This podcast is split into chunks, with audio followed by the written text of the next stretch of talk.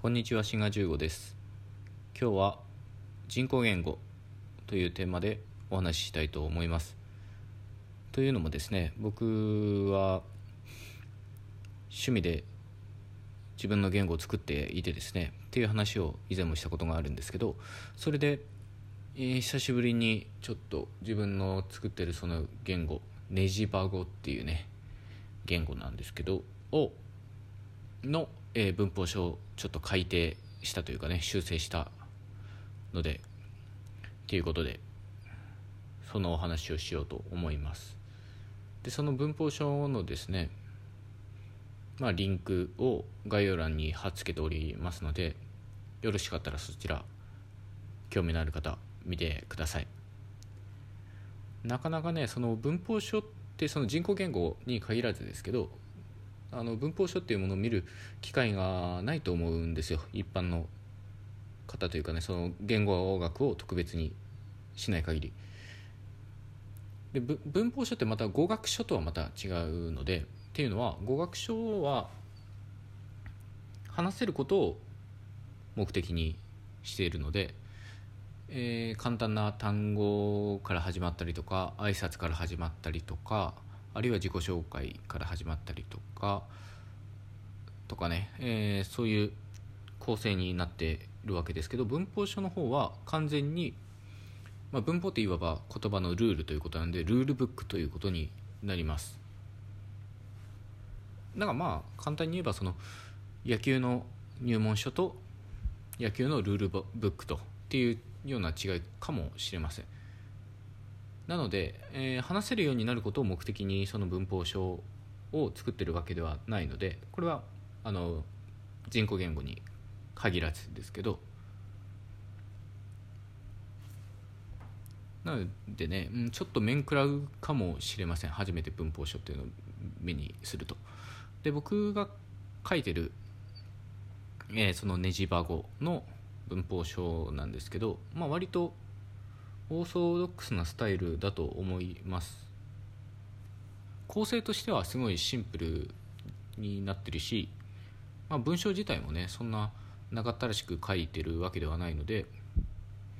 うん割とねシンプルにしてるつもりです。必要最低限のことしか書いてないつもりです。ただねうん結構当然その言語学が分かる人向けに書いているので専門用語は山ほど出てきます。それがきついかもしれません。あでもまあ意外と分かったりするのかな。ちょっともう分かりませんね。そういうところはね。あとはですね僕のスタイルですけどいっぱい例文を出してですねある文法のその仕組みを説明するのにいっぱい文を出してその文を出す時にそのネジバ語の文を書いて。でその下にその簡単な簡易訳というか筑語訳的なものをつけています。でまあそういうのをよくグロスとかね言ったりするんですけどをつけてでその下にまあ和訳をつけるっていうスタイル和訳あるいは英訳をつけるっていうスタイルにしています。でこのスタイルもまあよくあるスタイルなんですよね。まあそれももしかしたら初めて見たら面食らうかもしれませんけど慣れてしまえばねそのよくあるスタイルなのでいろいろね他の言語の文法書を見るときも役に立つと思います。でねもしね本当にもし万が一まあ万と言わず奥かもしれませんけどね。奥が1かもしれませんけど人工言語を作ってみたいなと思っていらっしゃる方がいればぜひ参考にしてみてください。でですね、まあ、僕はその以前もお話ししたことがあるんですけど僕は言語学の中でも特に文法に興味があるので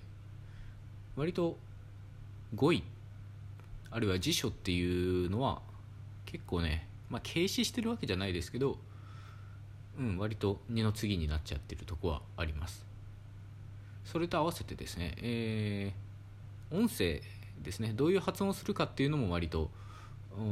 まあ、どうでもいいっていうわけではないですけど、おろそかにしてるところがあってですね。なので僕の書いてる文法書のその音のページっていうのは多分1ページで終わってると思います。もっと複雑にねしてもいいんですけどまあそれ複雑にするよりは音声の方はシンプルにしてで文法の方をちょっと凝ってみようかなっていうような考えなのでこれ人によると思うんですけどね。え僕はそういうスタイルでやっています。なのでね、えー、その単語作るっていうのが結構ね、まあ、苦手っていうかその他にねその人工言語作ってる人はどうやってやってんだろうとか時々思うんですけど僕は割とその日本語をそのそのままじゃないですけど日本語をちょっと変えたりしてね、えー、自分の辞書に含めたりしてますね。ただそのまま日本語をねあのお借りするのはつまんないので、まあ、ある程度ちょっと昔の発音にしてみたりとかね最後の母音を取ってみたりとかなんかそういうことをして自分の単語にしてるんですけどそれあの見てくださったら分かると思います。あこれ割と日本語じゃんっていうような単語がいっぱい含まれています。まあねいろいろそういうことでねあの文法はいろいろ凝ってるんでこういうとこを注目してほしいとかね、まあ、話そうと思えば話せるかもしれないですけど、うん、多分ね伝わらないと思うのでそのそれはあの皆さんの知識がないというよりは僕がそのうまく噛み砕いて言えないっていう僕の方の能力の話なのでまあ少しでもねちょっと興味がございましたらちらっとでもねあのリンク先を見ていただけたらと思います。そうそうそれでねまだね僕自分の文字っていうのも作ってないんですよね。これもまたあの前回ではないけど前のねトークでお話ししたんですけどそうなんですよ。まだ文字っていうのを作ってないんですよ、まあ、文字っていうのはこれも前お話ししたんですけどその言語の本質ではないのでまあなくてもいいんですよある意味ないのが普通かもしれないんですねっていうのがその今世界でさまざまな文字が使われてるわけですけど割と共通の祖先に遡れたりするんですよ文字って。まあ、日本語の場合を考えてねいただければ分かると思いますけどあれは中国の文字を借りてまあ借りるというよりは借りパクという方がね正しいですけどとかね。ああとそのジャレッド・ダイヤモンドの「10秒現金鉄」っていうあの有名なベストセラーの本がありますけどそこでも書かれてましたけど文字っていうのは、まあ、自分で発明するよりは他から借りるっていうパターンが多いみたいなねことが書いてありましたね。だからどうしてもねなんかまねっこになっちゃうんですよ文字って。だからなかなかオリジナリティが出せないなっていう気がして。まあそれ言っちゃうとその人工言語そのものがまねっこなんでまあ偶の音も出ないといえば元も子もないといえばそれはそうなんですけど文字はね特にそういうまねっこ感が出ちゃうような気がしてねなかなか考えたりしてるんですけどうまくいってません。そうそう。だからこの文字とね言語のあの関係をいろんな人が例えてますけど僕が聞いたやつだとね文字っていうのは服と一緒だと。だからいろんなスタイルがありますよね服って。ただ裸族もいるということですね、えー、文字を持たない言語があるということです。っていうのを聞いたことがありますね。だからねどうせならね今までにないようなその初期体系というか文字の仕組みっていうのをちょっと自分なりに作ってみたいっていう気がしてるんですよね。例えばあの楽譜の五線紙ってありますよね。であればまあ5センチの上の方に行けば音が高くなって下の方に行けば音が低くなってみたいなことになってますけどそれと同じようで同じようにその文字の高さによって母音が違うとかねあいうえおがあいうえおをその文字の高さによって書き分けるとかねあるいはもっとダイナミックなことをやれば色によってその発音を書き分けるとかね。例えば赤は家行青は作業緑は他行とかね。そういう文字体系があってもいいと思う思い思うんですけど、えー、手軽さっていうのはもう全くなくなっちゃいますね。そうするとね。だから手軽さっていう意味で言うとどういう道具を使って書くかっていうのも割と大事ですよね。例えばですねくさび型文字っていう